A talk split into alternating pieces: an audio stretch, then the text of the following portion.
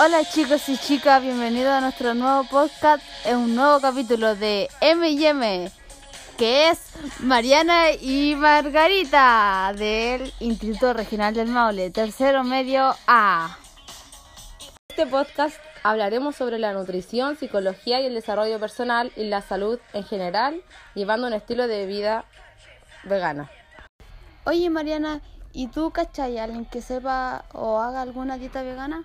Sí, muchos famosos hacen dietas veganas y la última que contó que era vegana era Billie Eilish. ¡Oh, qué bacán! A mí me costaría mucho dejar las carnes y a ti.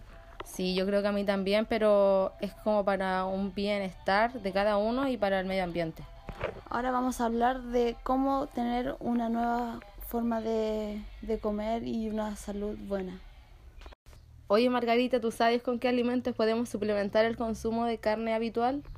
Eh, sí, Mariana, mira, caché que estuve eh, mirando y vi por ahí que el consumo de B12, el calcio, el omega 3 y el omega 6, también el hierro, el zinc y también la proteína, que son súper necesarias para nuestro cuerpo. Oye Margarita, ¿y para qué sirve la vitamina B12 y qué es? Bueno, la vitamina B12 eh, sirve para el funcionamiento normal del cerebro y también para la formación de la sangre y de varias proteínas. Por eso es súper importante la B12 en sí para el cuerpo y las personas. ¿Y, y cuáles son los beneficios de llevar una vida vegana?